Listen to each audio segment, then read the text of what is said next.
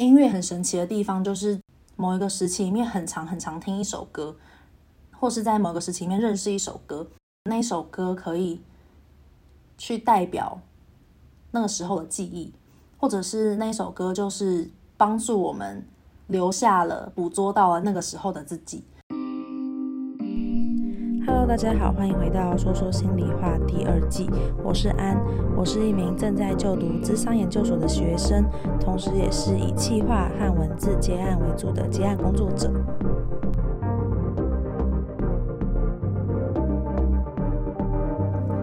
Hello，我是安，今天要很开心的跟你们宣布一件事，就是《说说心里话》经营两周年啦。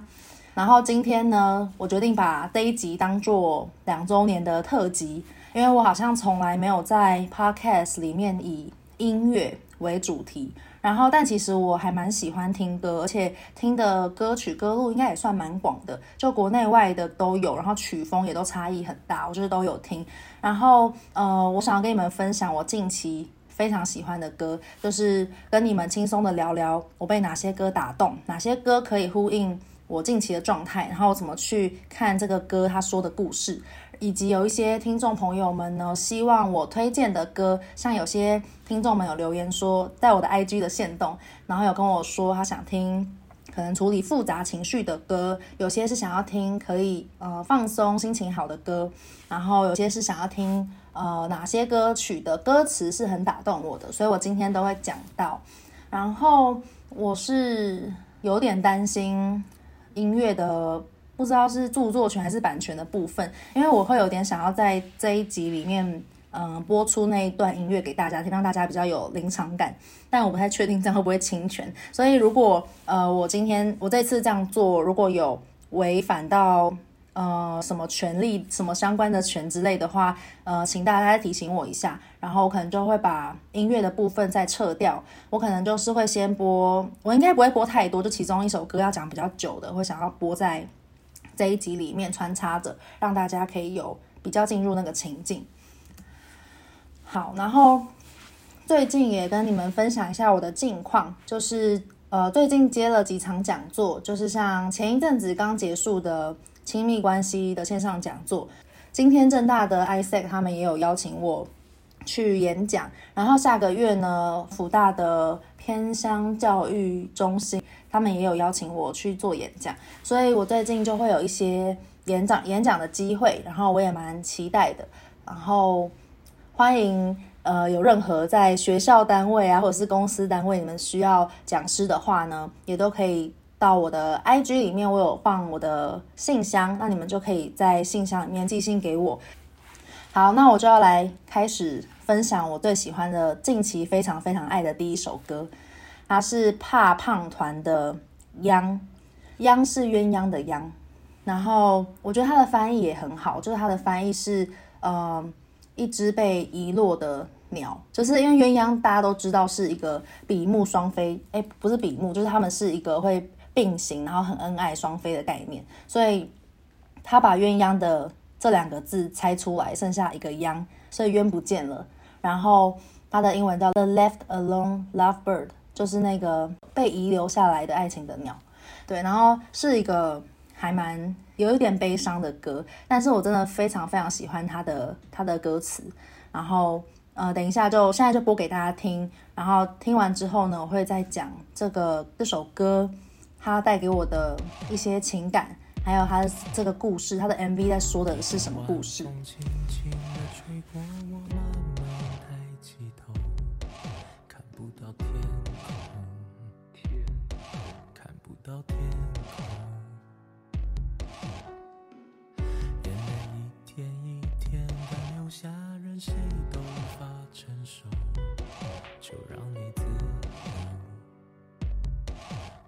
你自由。为什么在天摇地动的时候，我还是忍不住讯息问候？为什么在风雨交加的时候会为你担忧？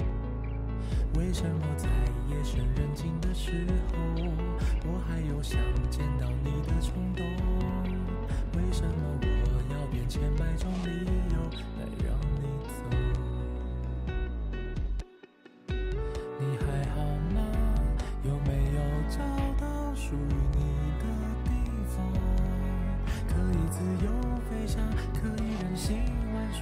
真实的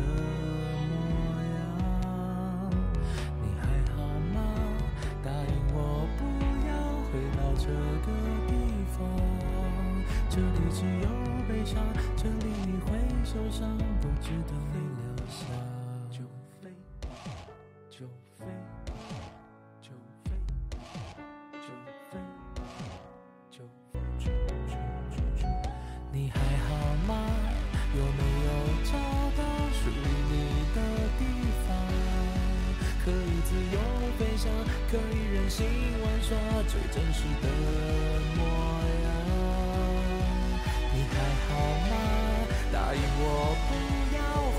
这个地方。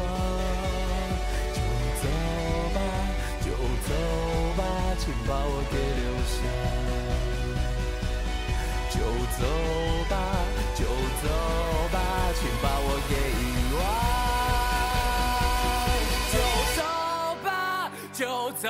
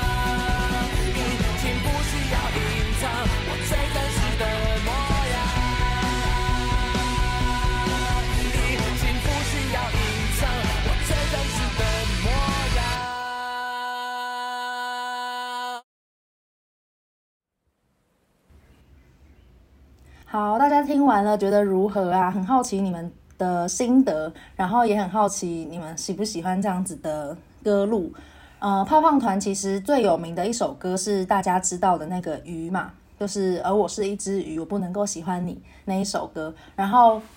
我之前也有在一些音乐节听过他们的现场，真的是还蛮蛮 powerful 的，就是很震撼这样。然后呃，我今天这首歌是非常新的歌，好像才。好像一周多前才刚发布，我觉得我大概就贡献了不知道几百则点阅 点阅收听，因为我就是真的这这几天一直疯狂重复听，太喜欢了。然后呃，首先第一个是先讲一下它的 MV 的画面，我觉得它的画面是非常唯美的，就是它有一种幽幽暗，然后它是很着重在那个画面的光线，因为它主要在讲述的故事是。一对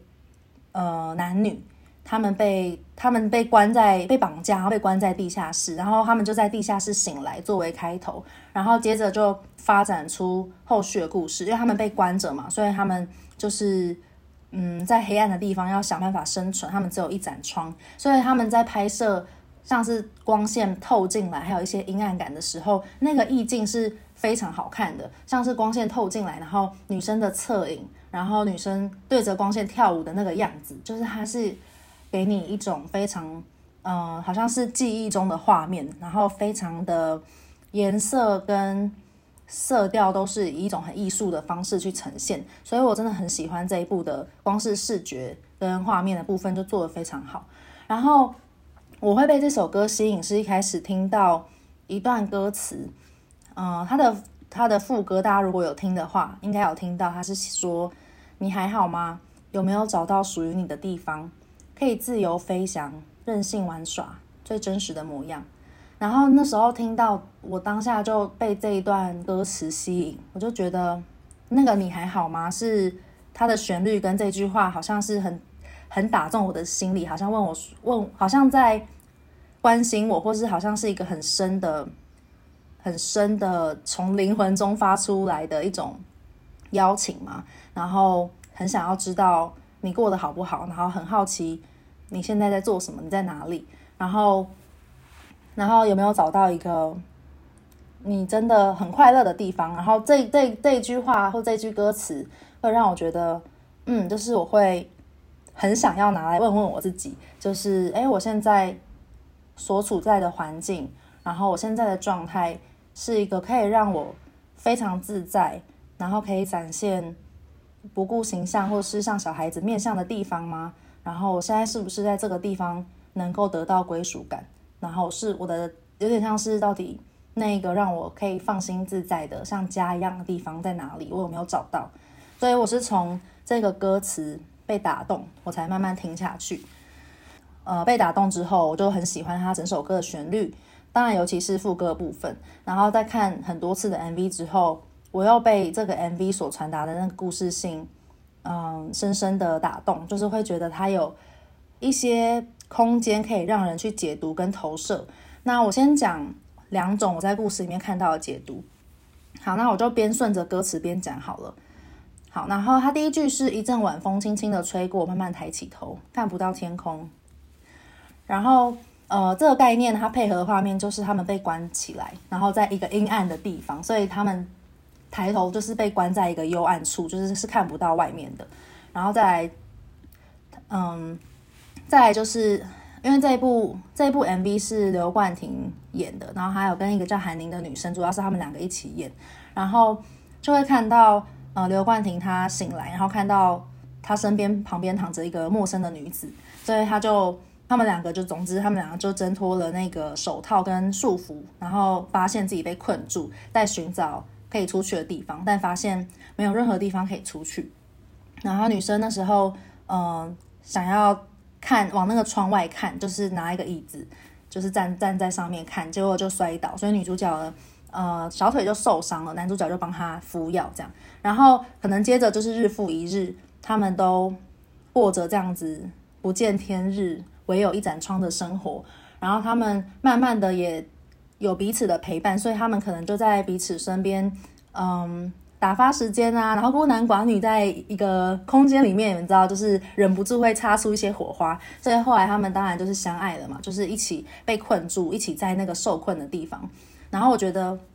很多时候，嗯，我们本来也就很容易，人本来就很容易对于一些同病相怜的人，或者是跟我们处在一样的困境中的人，特别能够连接。就像是可能，哎，你刚失恋，然后你遇到另外一个失恋的人，然后你们就会彼此好像非常能够理此理解彼此的状态，你们就会惺惺相惜。有时候这样的状态是会发生的，所以好像也可以理解说，啊，他们这样子日夜朝夕的相处，然后又是那样子必须要互相扶持，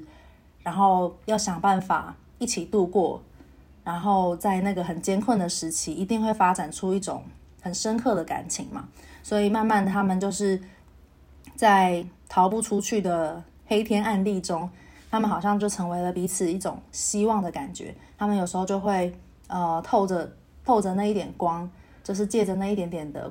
从外面传过来的光线，他们会呃一起寻乐，或是就是苦中作乐的概念。然后他们可能也发展出很亲密的关系。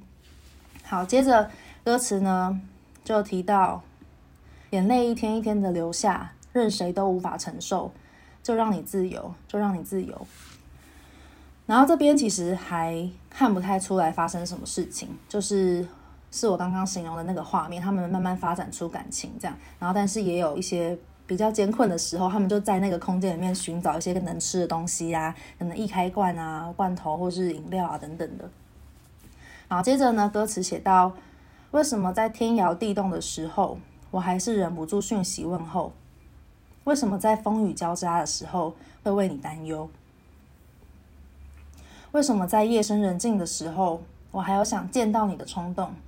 为什么我要编千百种理由来让你走？那这是这两段歌词，在这两段歌词，其实我在理解上面，我觉得有两种含义，就是那个天摇地动还是问候，这其实是可以象征。一种当然，一种是在讲实际的天摇地动嘛，就是像是我们诶遇到地震的时候，或者是遇到一些呃生活上面比较天灾人祸的时候，我们当然第一个就会想到啊，我们要去问问看，关心一下我们爱的人，他还好吗？所以不是有一些嗯笑话，哎，不是笑话，不是有一些言论会说，你在危机的时候，脑中第一个浮现的人就是会跟你很紧密的人，然后是你很爱的人，对，所以好像在那个危机时候，他还是还是忍不住问候这句话的意象，就代表，当然，呃，男主角刘冠廷就很在乎女主角嘛，所以这是第一种诠释。然后第二种诠释呢，是在心理上的天摇地动，因为其实有时候除了地震之外，也不会真的天摇地动嘛，所以天摇地动可能象征的，也像是我刚刚说的危机，或者是心中很动摇的时候，很困惑、很脆弱的时候，就是当我们在一种很失去方向、很摇也很摇晃、没有办法坚定自己的时候。然后我就想要传讯息给你了，我就想要打给你，我就想要联系你了。所以我觉得天摇地动的概念让我联想是这两面相。然后再来是为什么风雨交加的时候会为你担忧？那这个当然就跟刚刚那意象一样嘛，我就不多说。接着往下呢，我觉得比较特别的是，为什么我要编千百种理由让你走？就是明明夜深人静的时候还是想见到你，可是我要编很多理由来让你走。这句话。我觉得顺着这个故事的脉络下去呢，大家应该就可以慢慢理解。我要先讲一下这个故事往往下怎么发展。这个故事呢，往下走就是两个人当然被困久了，就是可能越加的虚弱。然后，但有一个画面好像呈现了一线生机，就是刘冠廷呢，他翻开他们的床铺，发现哇，下面居然有一个隐形的门。所以他们就打开那个隐形的门，通到地窖。从地窖，从地窖不断的探索之中，发现他们找到出口了。所以这是给你一个希望感，就是哦，他们好像要逃脱升天了，就他们要逃离这个很很可怕的被被困住的被绑架的情景了。所以那个画面很漂亮，就是女主角她从那个地窖走到通往外面那个世界的门。然后光线不再是一条一条从窗户中透出来，而是一一整片光线，然后顺着女主角的整个身体透出来，然后女主角脸上露出了非常开心、非常快乐、很解脱的笑容。然后，但这边就是有一个非常非常痛苦的转折，就是当女主角看向刘冠廷的时候，她看到的她的脸突然脸色一沉，因为她看到的是她自己。的身体在那里，然后眼睛闭着，就是没有生气，很黑暗的样子。他从有光的地方看到黑暗的地方的自己。你们觉得这个代表意象是什么？就我自己看到的意象是，呃，女主角其实已经死了，然后她的灵魂，或是她的呃，她的心灵，或是她的灵魂，好像感觉好像到了一个快乐的地方。她没有意识到她自己已经离开了，然后回头的时候才发现啊。她已经死了，因为配合上刘冠廷他的非常悲伤的表情，然后刘冠廷在哭，这样女主角他身上带着光，好像他已经到了，其实他已经到了可能天堂或者是那个另一个世界，然后他还不知道他已经过世了，然后看到他自己的身体的时候，才蓦然惊觉，原来他们没有一起逃离这个地方，而是他先走一步了。不知道你们有没有？感觉到那种很悲伤的感觉，所以，嗯，后面后面我们现在在看我刚刚提到那个歌词，其实你会不会就有不同的理解？这个你还好吗？有没有找到属于你的地方？可以自由飞翔，可以任性玩耍？就是这这句话变成一个生死离别之后，再去解读它，就会有完全不同的意象，就会觉得好像是刘冠廷在内心里面很很痛苦的。然后经历过天人永隔，经历过爱的人离开之后的一个的一个心事，或者是一个内心的独的独白，就是好像在女主角离开过世之后，死亡之后，她可能会想要去问问那个再也没有办法回复她的人，你到另一个世界那边还好吗？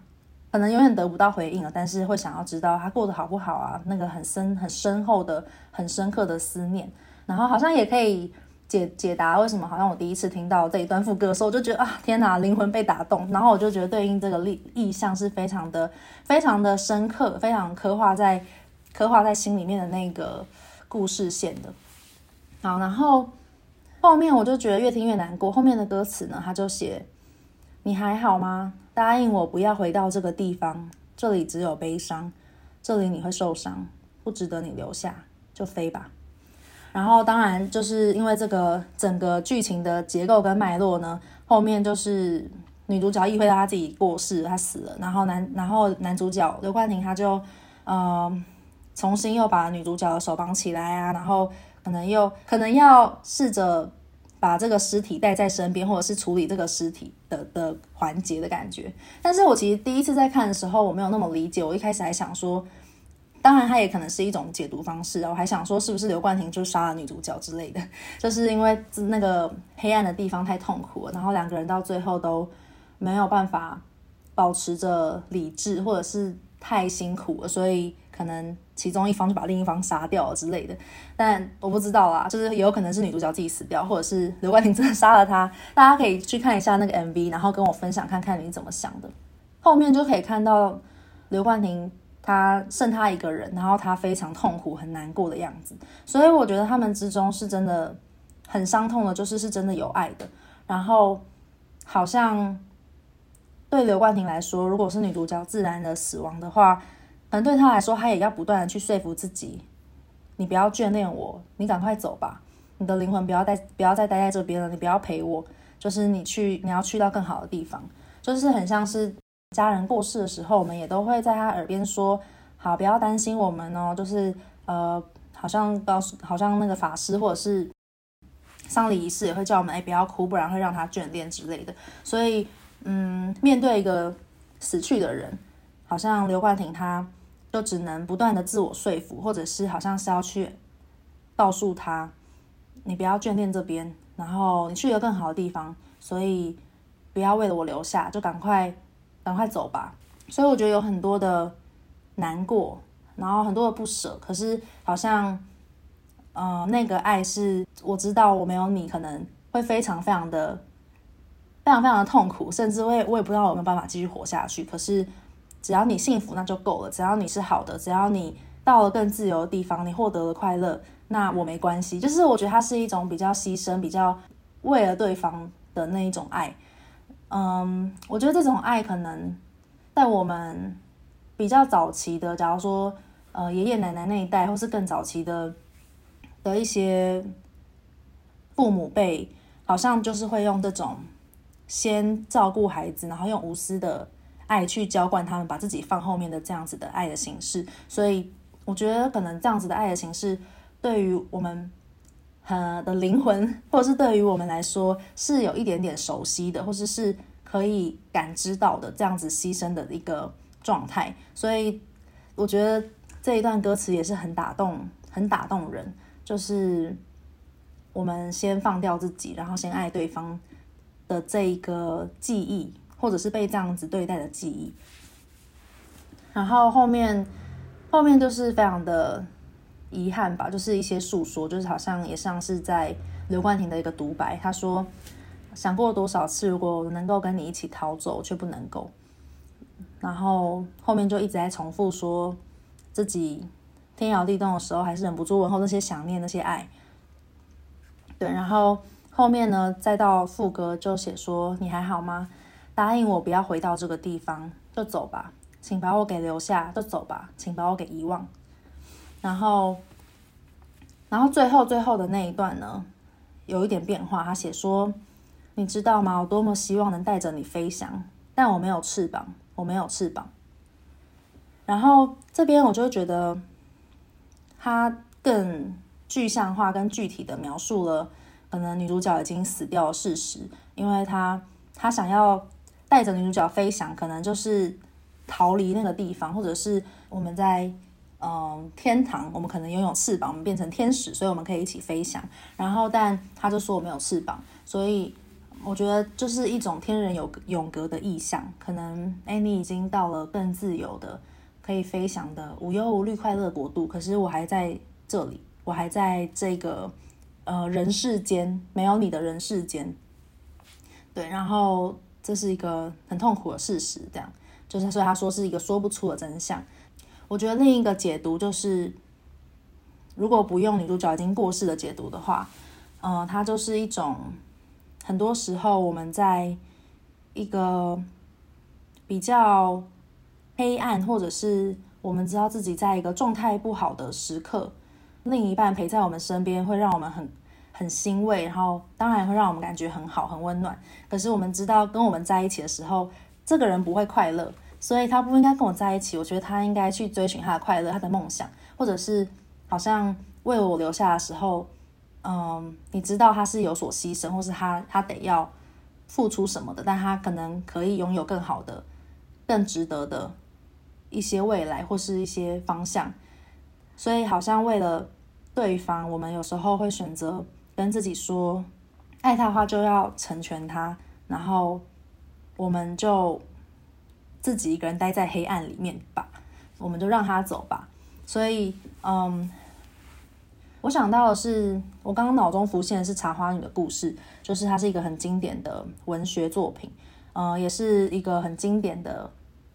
故事情节，就是，嗯，女主角她得了，她得了癌症，就是不久于人世，我忘记是癌症还是什么不治之症，总之就快要过世了，然后。嗯，他那时候原本跟男主角恋爱，但后来就骗男主角说他可能外遇，或者是就是编了一个理由啦，然后把男主角驱离自己身边，只是因为他不想要男主角太难过，他想要一个人孤独的死去。然后我就想到这个意象，我就觉得，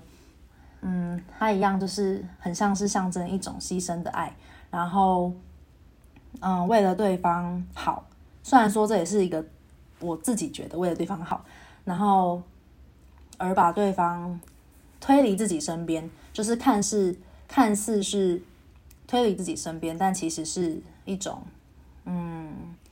其实是一种爱的表现啦。就是行为跟内心其实是呈现一种巨大的落差跟拉扯的，所以好像你违背你自己的心意，那那个是想要对方好，然后不想要对方跟自己一起沉沦的一个爱，这样。所以我觉得它也是一个，我觉得是一个很动人的故事吧。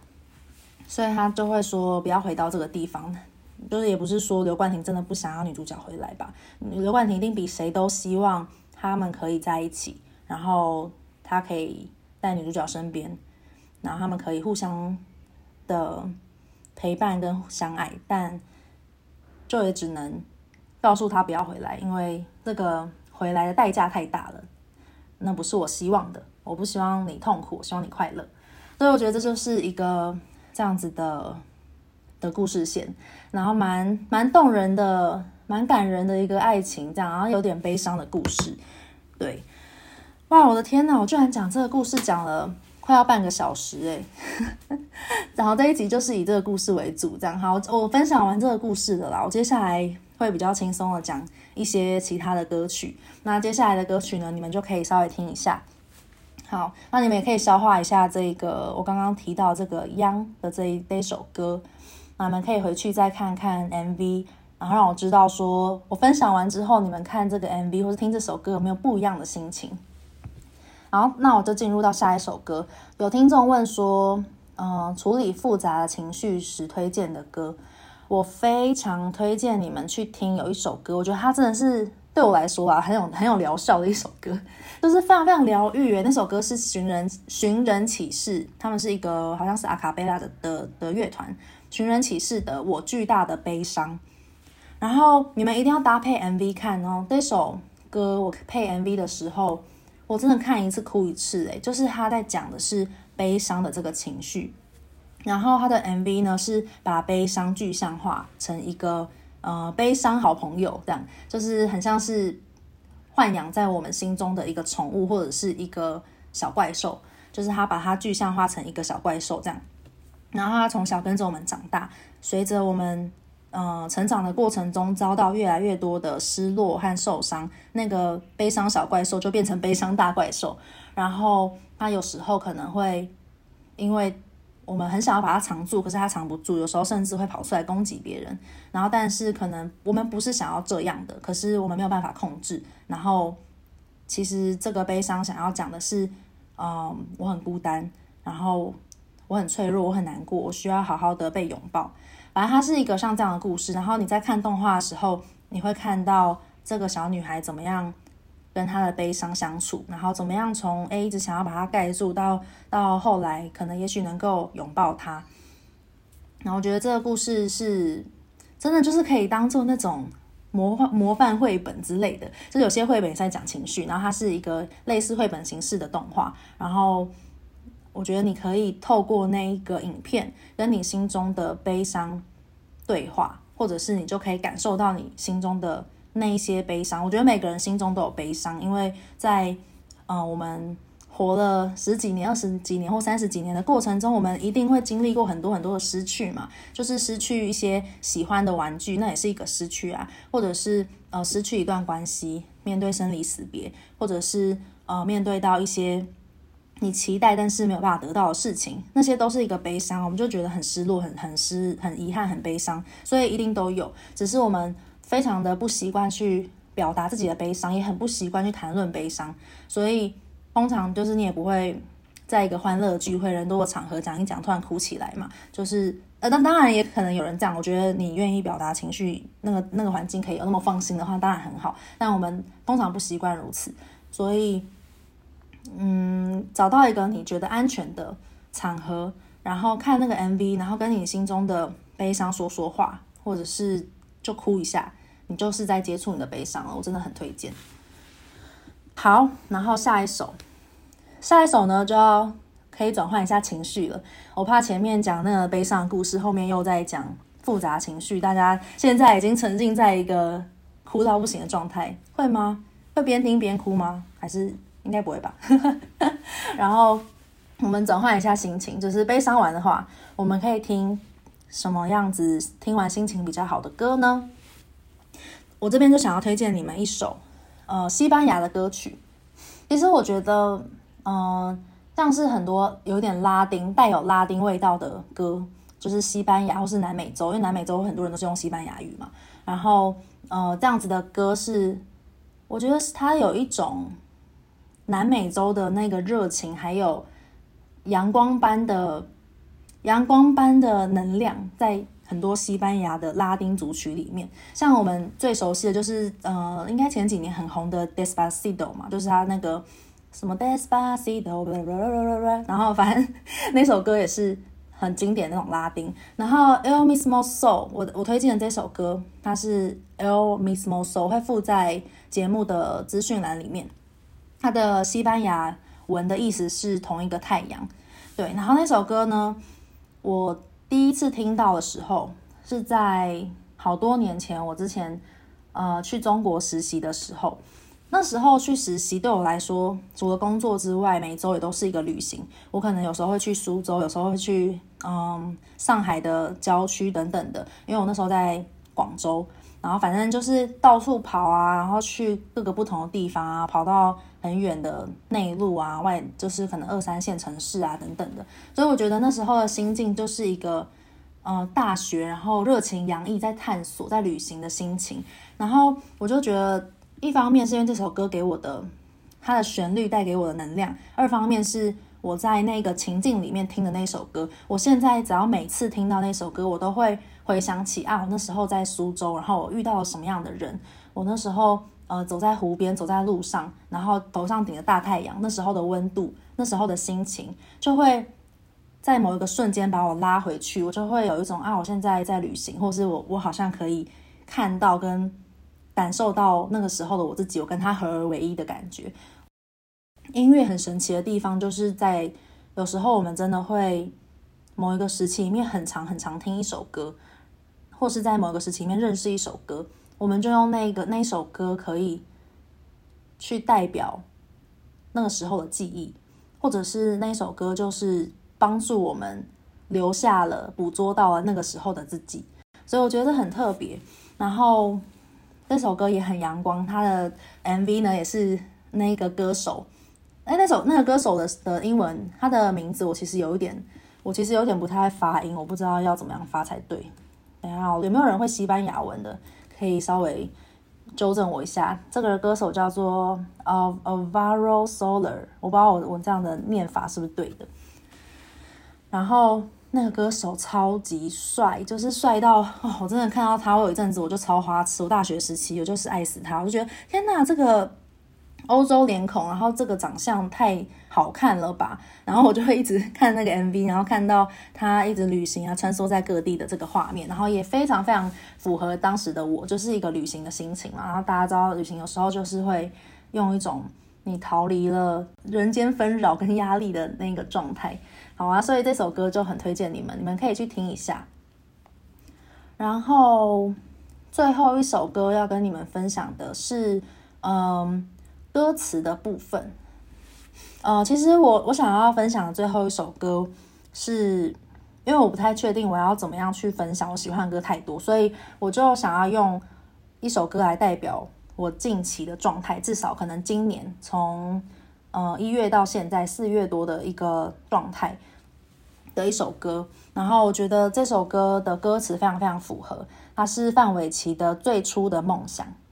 然后这首歌是非常非常老的歌，它是大概九年以前的歌吧。然后，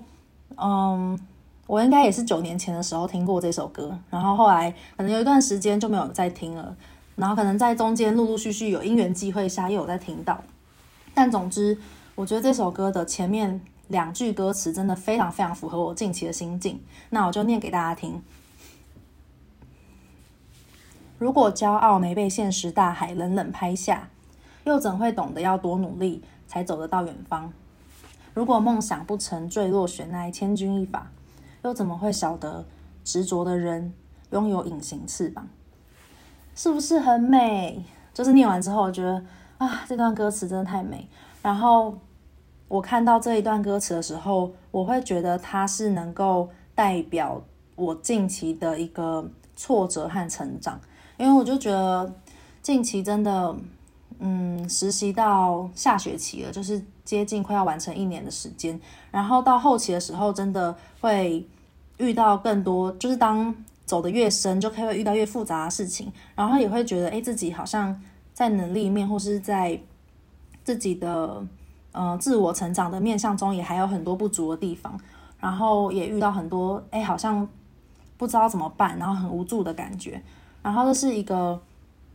就是曾经觉得，哎，我应该都可以啊，我应该 hold 得住。但是后来发现，就是被现实打脸，就啪啪打两巴掌，觉得哎，没办法，你做不到，或者是遇到很很难的挑战，就是疯狂的自我怀疑或是自我批评。所以我就觉得他的那个骄傲被现实冷冷赏巴掌，他是说冷冷拍下，我就觉得确实是一个，确实是一个我的近期状态。然后，可是也因为，也因为。这些经历，所以说他那一句就是说，你才会懂得要多努力才走得到远方，就是会觉得对，回顾这一切，真的就是在成长，或是真的也是老天爷给你的一个功课吗？就是你做完这个功课，然后你真的好好去面对它，你你完成了之后。那你就会变成蜕变成一个很不一样的人，你就不会再是之前的你自己了。可能我我那时候不知道怎么做，可是学会了之后，我知道以后要怎么做，而且不是只是说，嗯，问呃行为面的知道怎么做，而是我心态面上我知道我要怎么去应付，我知道我的容忍度拓宽了，我知道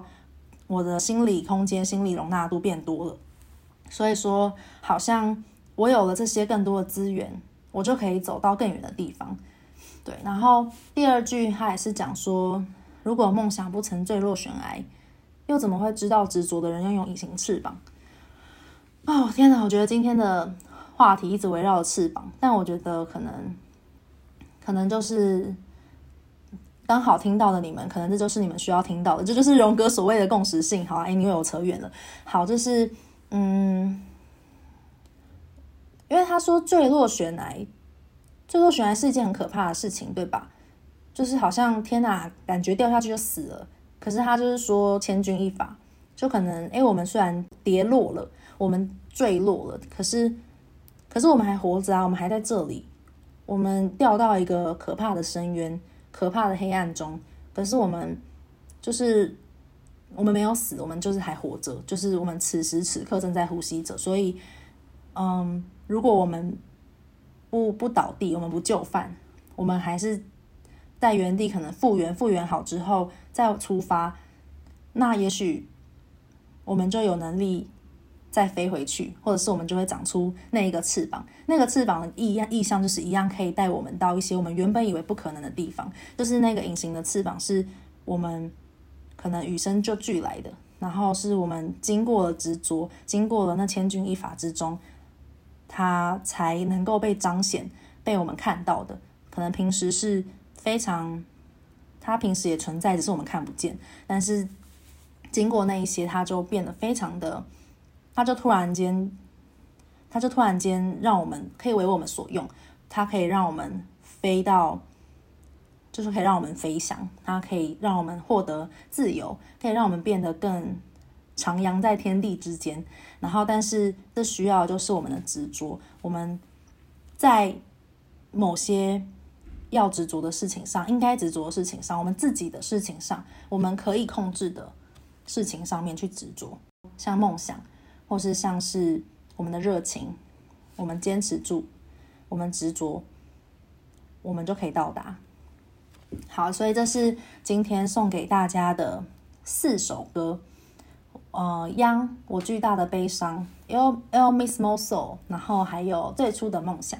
希望这次的分享呢，你们会喜欢。就如果有喜欢像这样子对歌的诠释或是分享的话，你们也都可以在 Apple Podcast 留言给我，或者是祝安两周年快乐，我也会很开心。对，那嗯，当然就是也有一些听众朋友们会在我的 IG 说说心里话的 IG 私讯我，那我也都会看，然后嗯有机会的话呢，也会听听看你们的回馈，然后。回嗯，有有可能会在节目里面回复你们。